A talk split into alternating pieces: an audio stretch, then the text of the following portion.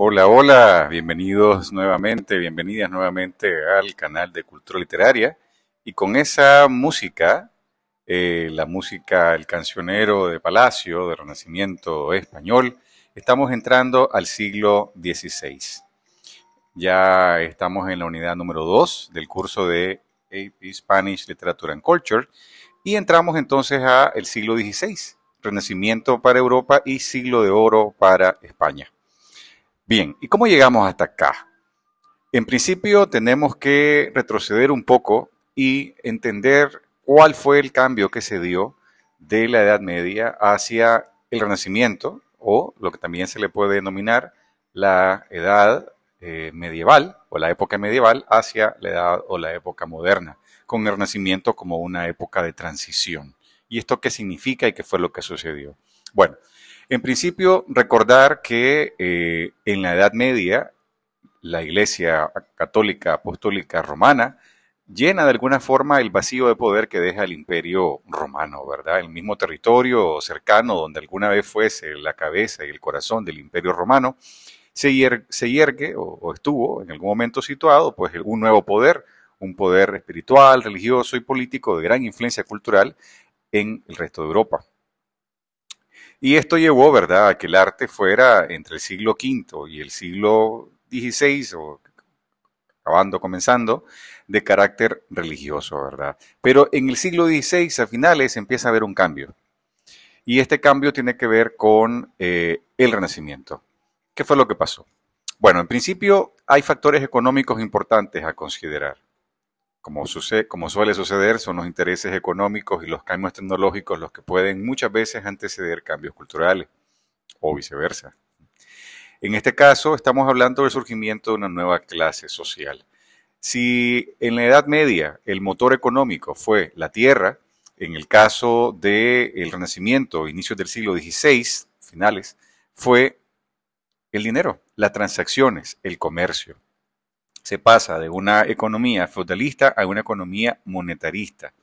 Ya la tierra deja de ser el punto más importante de, desarrollo y poco a poco pasa a ser el dinero. Y claro, esto tiene que ver también con una crisis eh, en el medioevo de la tierra, del modelo económico, del modelo social y político de entonces. Diferentes hitos van a llevar a que el sistema feudal caiga y un nuevo sistema basado en el comercio, en el trading, empieza a surgir. Esto, por ejemplo, en el caso de Italia, eh, va a significar que familias como los Medici en Florencia vayan a tener ellos un, poder económico que va a competir con el de la iglesia, van a querer eh, competir a nivel de influencia política e influencia cultural. Y esto los va a llevar a empujar un movimiento cultural que se produce en Europa occidental durante los siglos XV y XVI, que es el Renacimiento, una transición entre la Edad Media y la Edad Moderna, como mencionábamos anteriormente. ¿Y qué significa este cambio que va a ser apoyado por estas familias adineradas?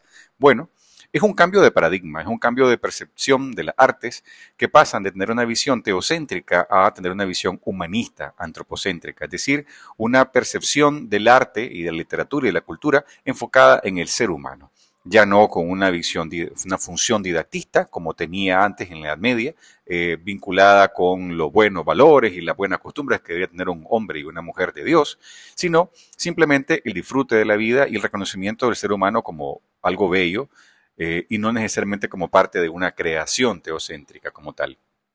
Esta percepción va a permitir competir con la influencia de la iglesia. Y es por esto que Medici y otras familias van a ser los mecenas que van a empujar, financiar este movimiento cultural.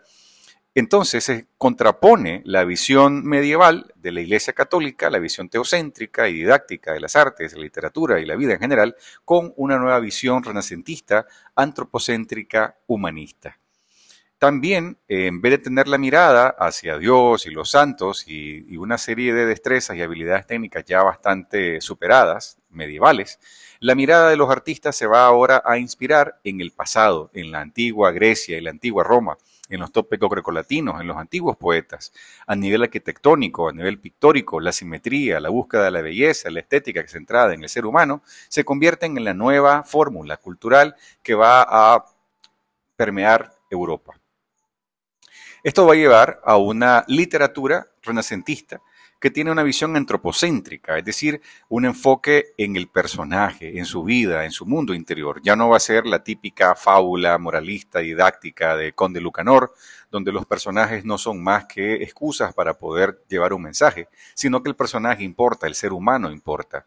También vamos a tener la importancia de la naturaleza con el locus amenus, uno de los tópicos grecolatinos, es decir, temas que fueron comunes en los poetas, en los escritores de la edad clásica, antigua, grecorromana.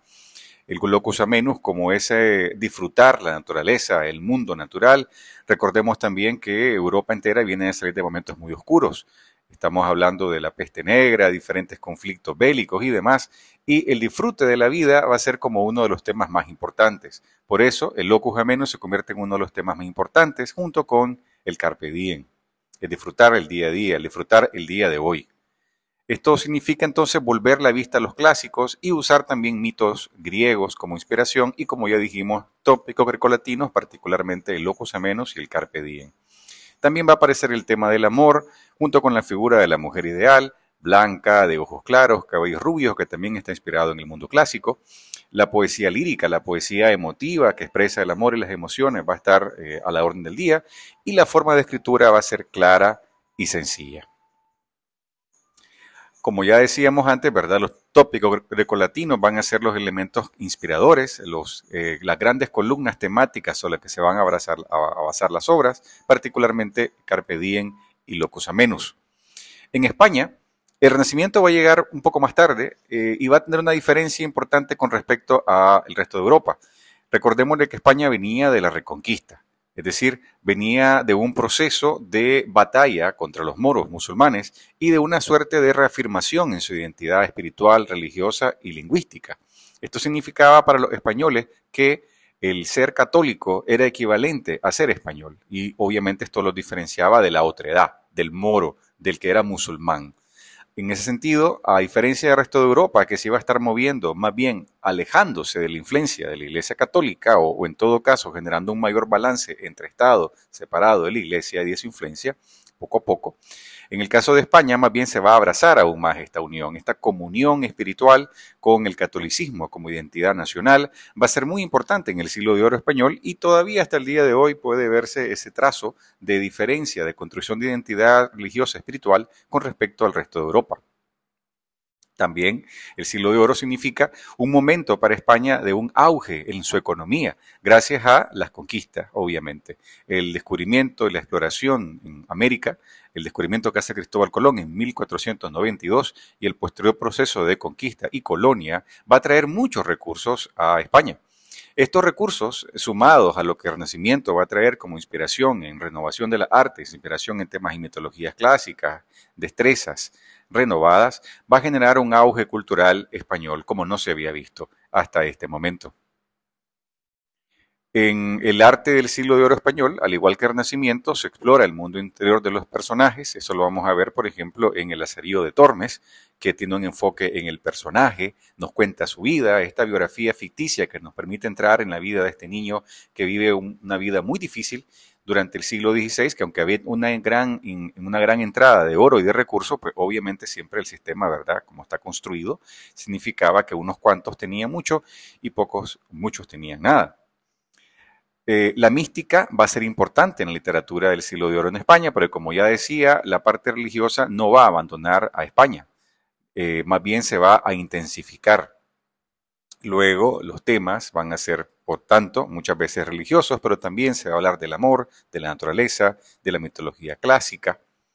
Y por ende, las características de literatura del siglo de oro en España, que inicia en el siglo XVI, pero que se extiende también hacia el siglo XVII, al igual que la literatura renacentista europea, es antropocéntrica, se basa en locus amenos y carpe diem, eh, regresa o mira hacia los clásicos y tópicos grecolatinos, tiene el tema del amor, la figura de la mujer ideal y también una expresión clara y sencilla. El tema de la literatura clara y sencilla, es decir, con no tanto recurso retórico o figuras retóricas como tal, es algo que vamos a poder contrastar después cuando veamos las obras del barroco, sobre todo con el culteranismo que es esta vertiente literaria, sobre todo poética, que hacía mucho énfasis o hará mucho énfasis en los recursos literarios, como por ejemplo Luis de Góngora.